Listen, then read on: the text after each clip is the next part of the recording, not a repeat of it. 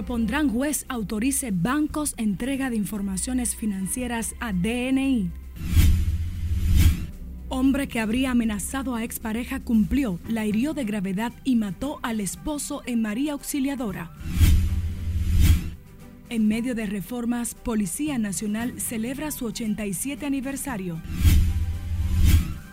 En Santiago siguen en curso investigaciones por muerte de niño en medio de carnaval y asesinato de abogado Freddy Zarzuela. Gobierno niega pretendan privatizar el servicio de agua en el país. El presidente Luis Abinader encabeza encuentro con líderes políticos dominicanos electos en los Estados Unidos.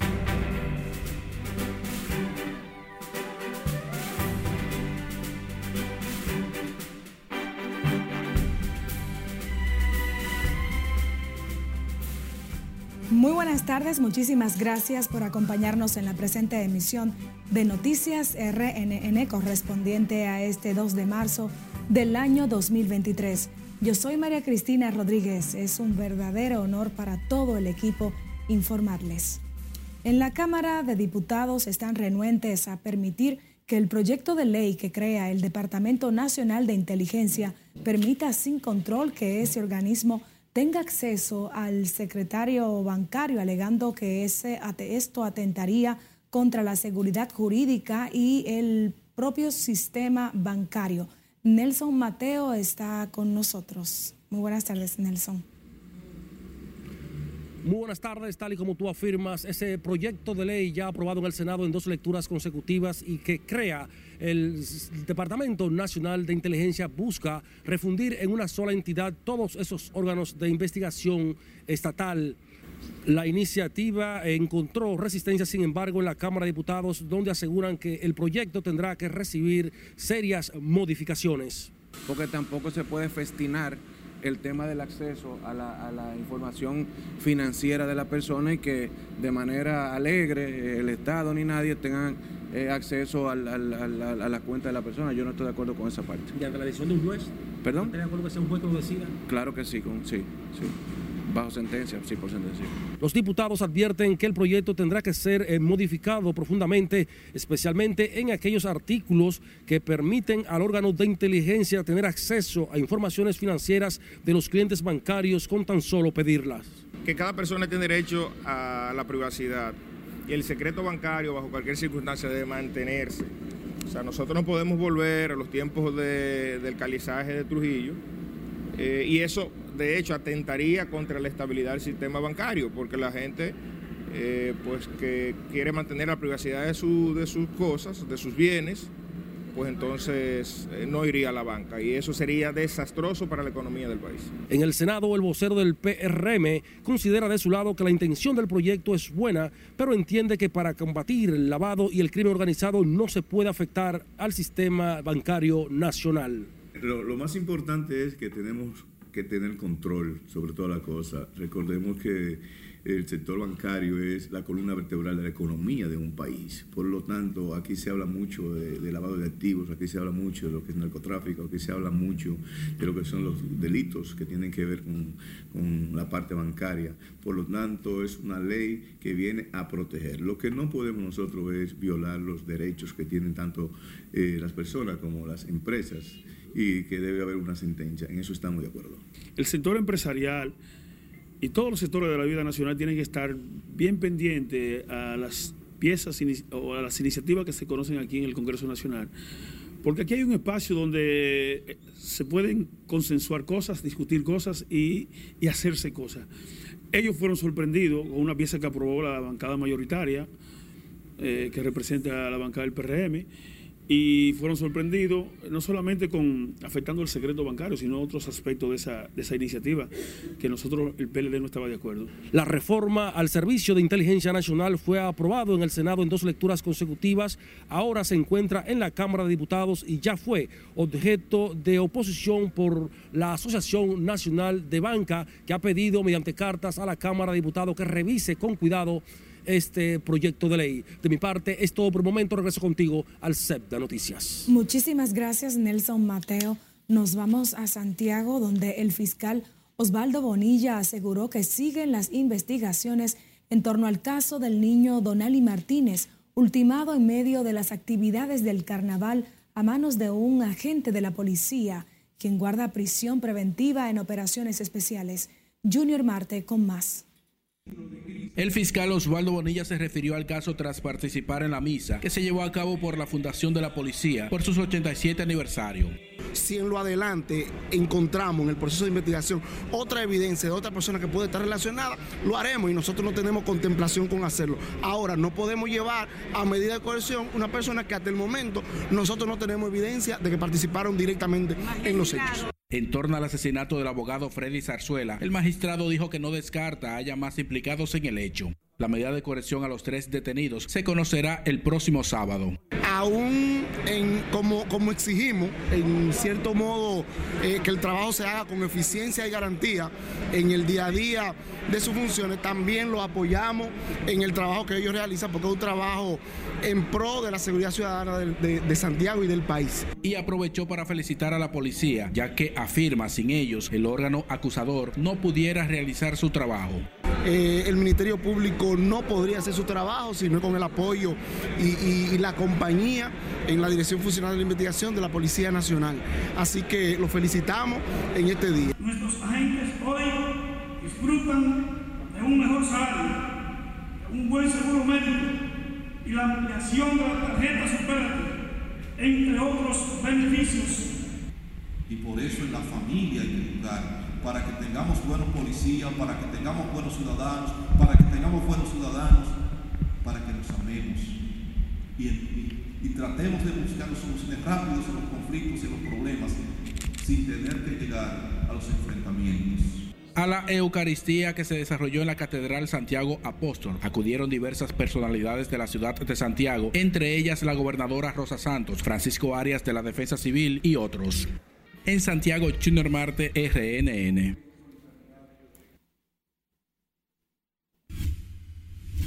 Y a ocho años de la muerte de la abogada, los familiares aún continúan a la espera de una condena contra el principal acusado del horrendo crimen contra Paola Languasco. El 12 de abril de este año, los jueces que integran el primer tribunal colegiado de Santiago iniciarán el juicio contra Ambiorix Nepomuceno Rodríguez, quien está acusado de asesinar en 2015 en un departamento en la parte norte del municipio de Santiago de los Caballeros a la abogada puertoplateña Paola Languasco. Los familiares de Languasco demandaron protección para los testigos del Ministerio Público.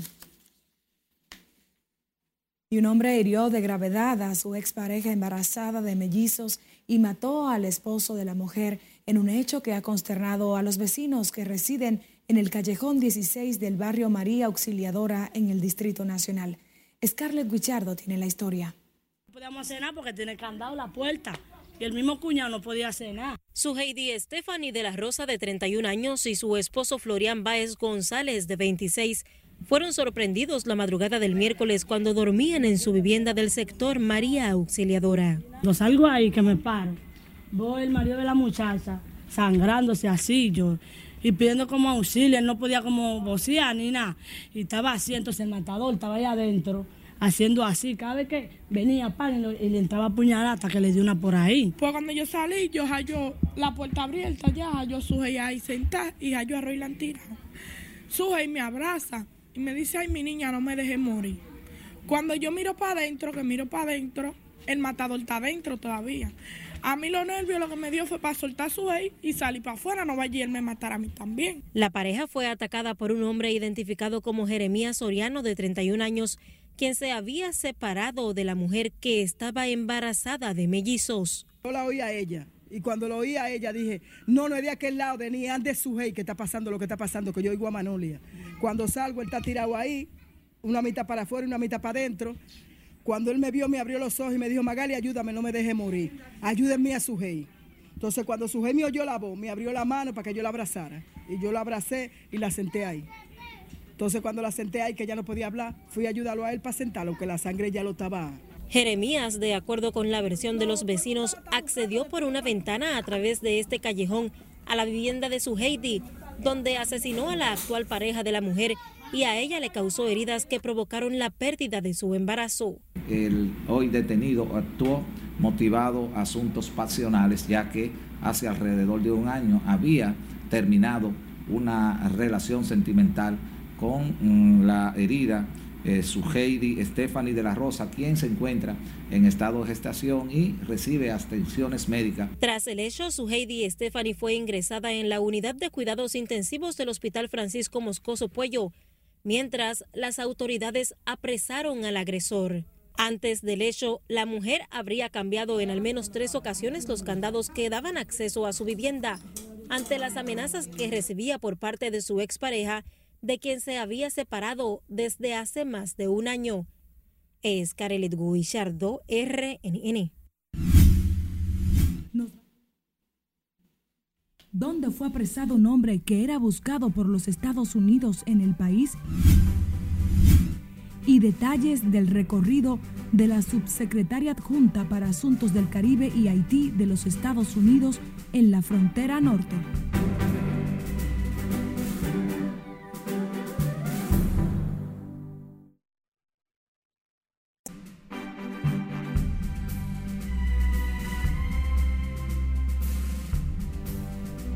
Retornamos con más de la actualidad. Renunció el ministro de Infraestructura y Transporte de Grecia, Costas Aligeas Karamanlis, por la grave colisión de dos trenes que se produjo en ese país que ha dejado más de 40 muertos y decenas de heridos.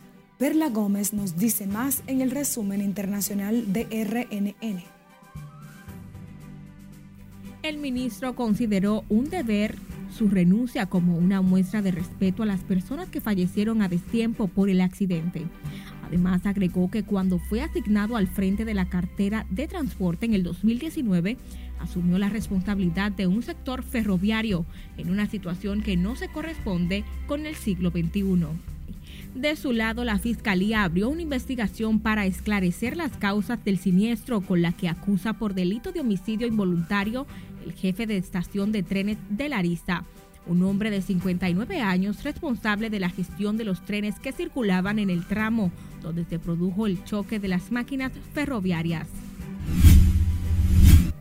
La alta cifra de fallecidos tras el choque de trenes en Grecia, donde ya van al menos de 42 muertos y que aún continúan la búsqueda de fallecidos, ha provocado que los sindicatos de empleados ferroviarios proclamen una huelga de 24 horas este jueves, en demanda que se adecúen las vías de los trenes y para que se apresen más responsabilidades del fatal accidente del día de ayer.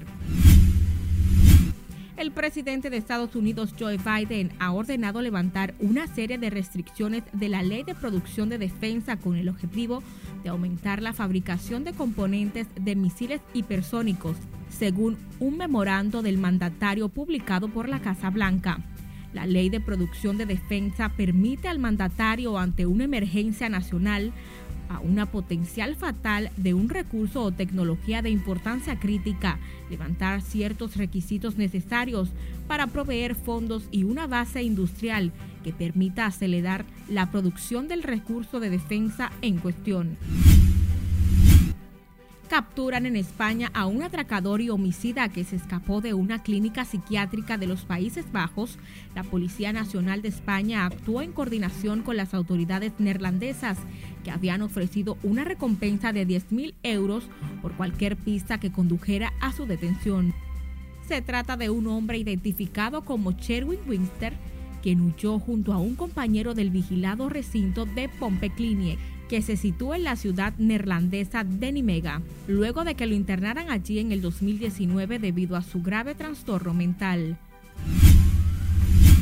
La Organización Mundial de la Salud advirtió que la gripe aviar puede desatar una nueva pandemia en la humanidad mediante la propagación de persona a persona. El epidemiólogo que trabaja para ese organismo, Richard Peabody, aseguró que el brote de la gripe aviar mató a millones de aves silvestres y de coral en Europa, así como alrededor del mundo a causa de un tipo específico del virus AH5N1. Según los datos del Centro Europeo para la Prevención y Control entre octubre del 2021 y septiembre del 2022, el viejo continente se enfrentó a la epidemia más devastadora de gripe aviar altamente patógena, donde el brote afectó a 37 países europeos con unos 50 millones de aves sacrificadas. En las internacionales, Perla Gómez, RNN. Seguimos con más. La subsecretaria adjunta para Asuntos del Caribe y Haití de los Estados Unidos, Barbara Feinstein, visitó la granja norte de, o la franja norte de la frontera entre República Dominicana y el vecino país de Haití. La funcionaria estadounidense estuvo acompañada de una comitiva militar de su nación y fue recibida por soldados del Ejército de República Dominicana, así como del Cuerpo Especializado en Seguridad Fronteriza Terrestre. La orden que ellos tienen es que entren, que entren de manera ordenada, porque nosotros somos respetuosos de los derechos humanos y del derecho internacional humanitario. Gente que, que, tiene, que no entra por allá casualmente, no se le autoriza por la situación que hay, hay inseguridad, a pesar de que esta parte de la frontera es un poquito más calmada que Piña, Pedernales y Jimaní.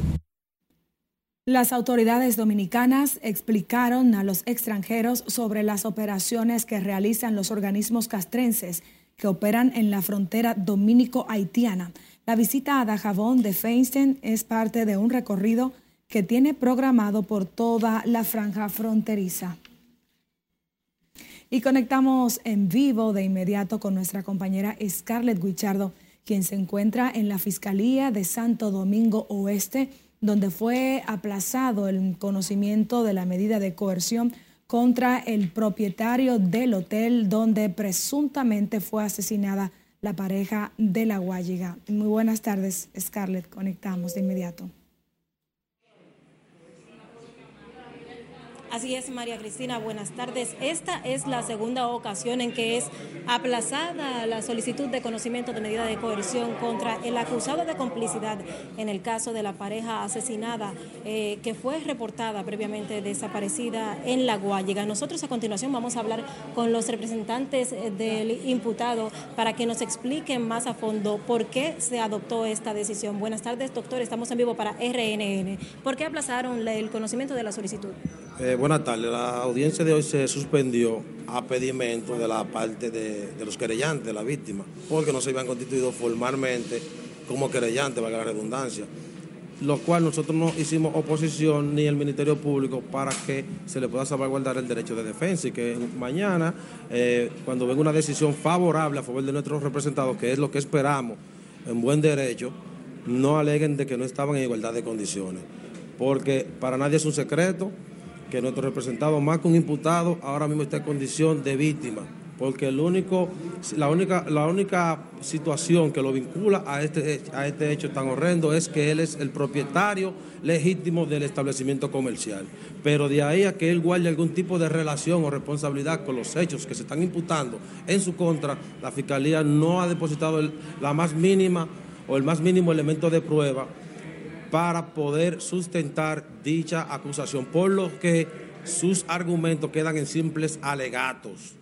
Alegatos, por eso es, porque, y disculpe que diga esto, pero en la misma solicitud de medida de coerción de la Fiscalía están claramente identificados los presuntos autores del, del hecho en cuestión.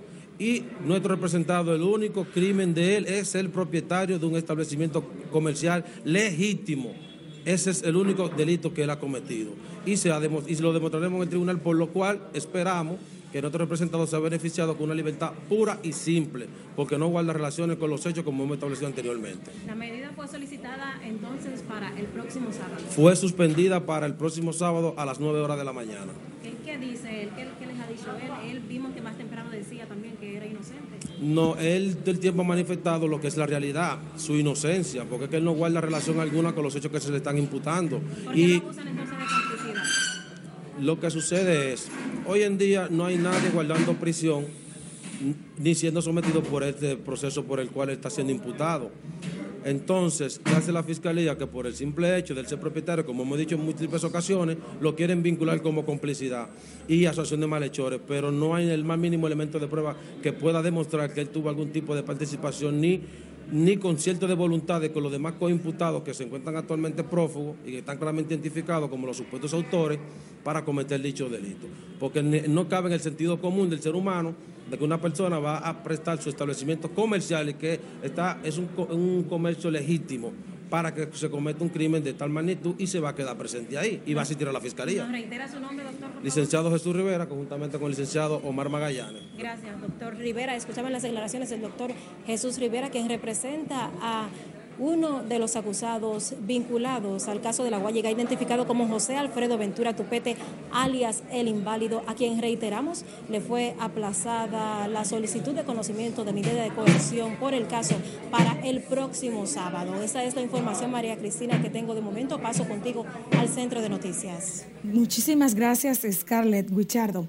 En tanto, el juzgado de atención permanente del Distrito Nacional dictó medidas de coerción en contra de la directora de Recursos Humanos del Ministerio de la Vivienda, Patricia Peinado, acusada de violencia de género por su expareja, un coronel jefe de seguridad del Banco Central en Santiago. Margaret Ramírez nos tiene los detalles en directo. Muy buenas tardes, Margaret. Gracias, así es. Muy buenas tardes. Patricia Peinado tendrá que pagar una fianza de 200 mil pesos a través de una aseguradora para recuperar su libertad. Entonces, esta era la, el chantaje que él le tenía a ella durante todos estos 135 días aproximadamente. El juez Rigoberto Sena ordenó además contra la señora Peinado impedimento de salida, presentación periódica y asistencia a un centro conductual. Satisfecho con la con la decisión, ya que fue una decisión ajustada de derecho. Más adelante nosotros vamos a comenzar iniciar la defensa para presentar todo lo que nosotros presentamos ahí. Estamos muy satisfechos y contentos de que ella, gracias a Dios, hoy saldrá en libertad.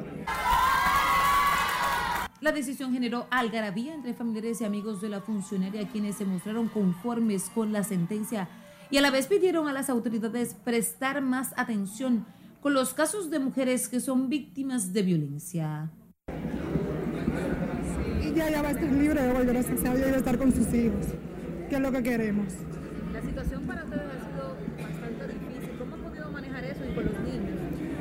Realmente los niños han estado con psicólogos. Nosotros, no, al no tener comunicación con ellos, no, podía, no podíamos darle apoyo a los niños pero nosotros hemos estado muy unidos como familia. Nada ocurre por casualidad. Este tema que se ha hecho viral es para que la sociedad dominicana pueda cambiar su mirada, respetar a las mujeres, carajo. Y, y ningún hombre tiene derecho a maltratar a una mujer así. El coronel del ejército, Cristian del Rosario de la Rocha, acusa a su expareja Patricia Peinado de violencia de género a la salida del tribunal, el alto oficial se mantuvo en silencio. Se espera que en las próximas horas Patricia Peinado pague la prima de la garantía económica para salir en libertad. El caso seguirá en manos del Ministerio Público para continuar la investigación y debe pasar a una etapa preliminar. Es todo lo que tengo por el momento. Retorno contigo al estudio. Muchísimas gracias, Margaret Ramírez. El sexto juzgado de la instrucción del Distrito Nacional aplazó para el 14 de marzo la revisión obligatoria de la medida de coerción de los oficiales Franklin Mata Flores y Boanerges Reyes, imputados en el caso Coral y Coral 5G en fase preliminar. La jueza Yanivet Rivas adoptó la decisión debido a que este tribunal no hizo una convocatoria formal de la audiencia y por ende no se notificó a la Dirección de Prisiones para el traslado de los imputados desde la cárcel de Najayo Hombres donde guardan prisión preventiva. El caso Coral y Coral 5G continúan este viernes con la exposición de las defensas de los más de 40 imputados que buscan no ser enviados a juicio de fondo. Los oficiales son imputados de formar parte de una estructura de corrupción que involucra a militares civiles y en una de tres instituciones públicas. El gobierno negó que pretendan privatizar el servicio de agua en el país, aunque el presidente de la Cámara de Diputados, Alfredo Pacheco, entiende necesaria la regulación del importante líquido. Siledis Aquino está en directo con mayores detalles. Muy buenas tardes, Siledis. Buenas tardes, así es. En momentos en que la sequía comienza a sentirse en el país, resurge el tema de privatización del agua. Eh, no es la idea que en ese sentido, el presidente de la Cámara de Diputados, Alfredo Pacheco, descartó que desde los poderes ejecutivos y legislativos exista la intención de privatizar el líquido. Sin embargo, Pacheco entiende necesario regular los diferentes usos que se le dan al agua. Lo que sí, nosotros tenemos que reglamentar el uso del agua potable, del agua seguida y de las aguas servidas. Mientras el director de la Corporación de Acueductos y Alcantarillados de Santo Domingo defendió el accionar del gobierno en el manejo y administración de lo relativo al agua decía cuando yo entré a la gestión de la casa, que estaba, privatizada el agua. Y Santo Domingo Norte y Santo Domingo Este está privatizada porque la casa no es que cobre el agua, es una empresa privada. Asimismo, resaltó que pronto vencerán los contratos privados para el cobro de agua en Santo Domingo Norte y Este. Nosotros estamos, ya el contrato se vence en septiembre y la CAS va a asumir, como hizo en, en la capital, que asumió el cobro, el cobro de agua. El agua es el líquido más importante del mundo. A propósito de la sequía, las autoridades adelantaron que en los próximos días anunciarán un plan para evitar la escasez del líquido. Por el momento son los detalles que les tengo. Retorno con ustedes al set de noticias. Muchísimas gracias, Siledis Aquino. Nosotros nos vamos a comerciales. Quédese conectado con la Red Nacional de Noticias.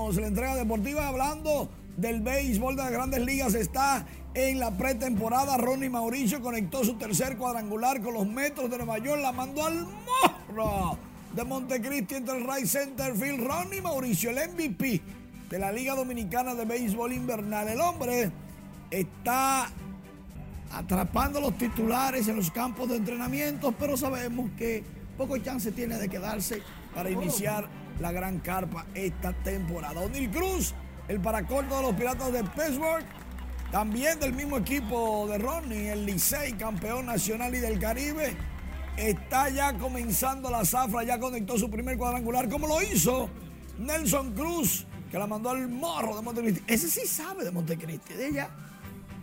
El hombre está caliente y Julio Rodríguez sigue con su bateo oportuno los muchachos que van para el clásico están calentando los motores. Ojo, la República Dominicana tiene a sus muchachos aceitados. Dicen que el aumento de carreras en estos juegos de exhibición se debe a las reglas nuevas de picheo cronometrado. Mientras más rápido lanza el pitcher, más fácil le dan los palos. El programa Recreándome con Inefi estuvo en el Centro Educativo El Buen Pastor del Distrito 1503.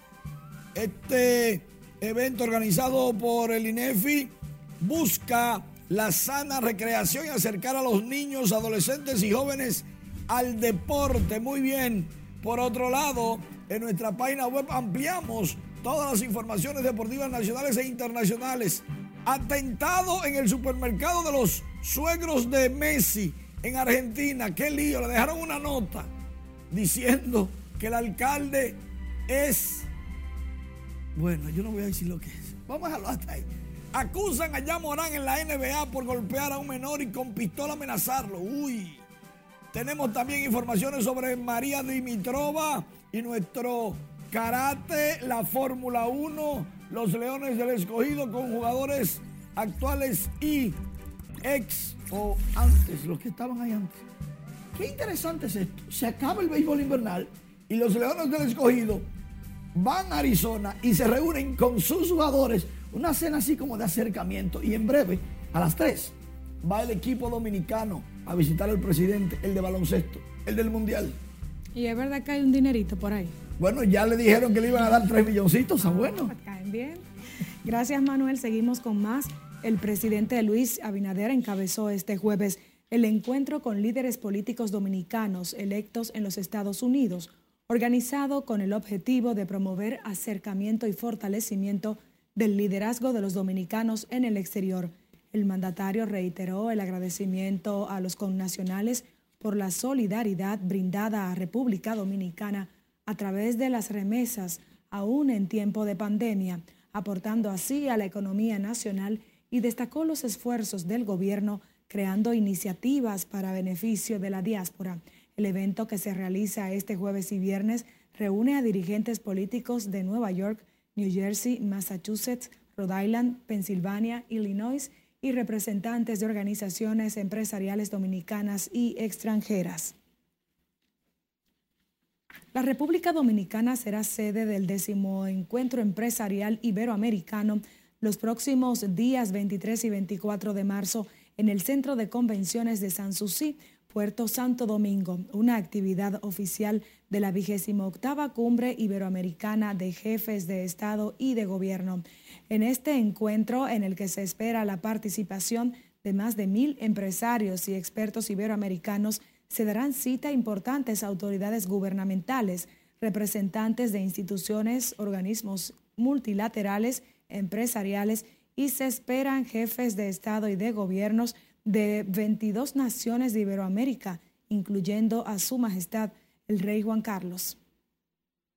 Para nosotros tiene una importancia esencial esta reunión, esta posibilidad de intercambio de opiniones, eh, conocerse personalmente es algo realmente único, no hay sustituto alguno para eh, poder dialogar directamente establecer vínculos eh, eh, sobre la misma conferencia a través de las múltiples reuniones que se llevan a cabo.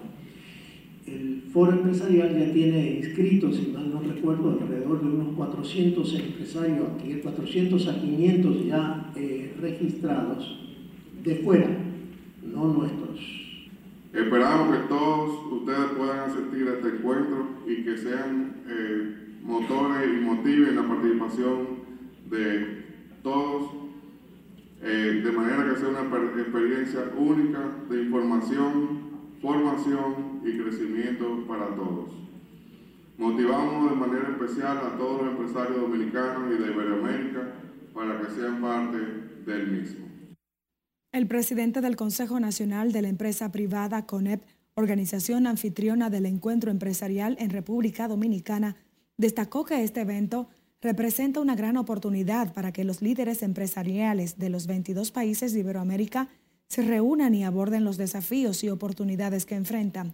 En compañía del canciller Roberto Álvarez, el presidente del CONEP consideró que la agenda del decimocuarto encuentro empresarial iberoamericano aportará contenidos con un valor indiscutible que ayudará a seguir trabajando por la innovación empresarial, la competitividad en los mercados globales el crecimiento económico y el desarrollo social sostenible y equitativo. Despedimos la presente jornada de Noticias RNN. Primera emisión. Gracias por la sintonía. María Cristina Rodríguez condujo la jornada noticiosa junto al resto del equipo.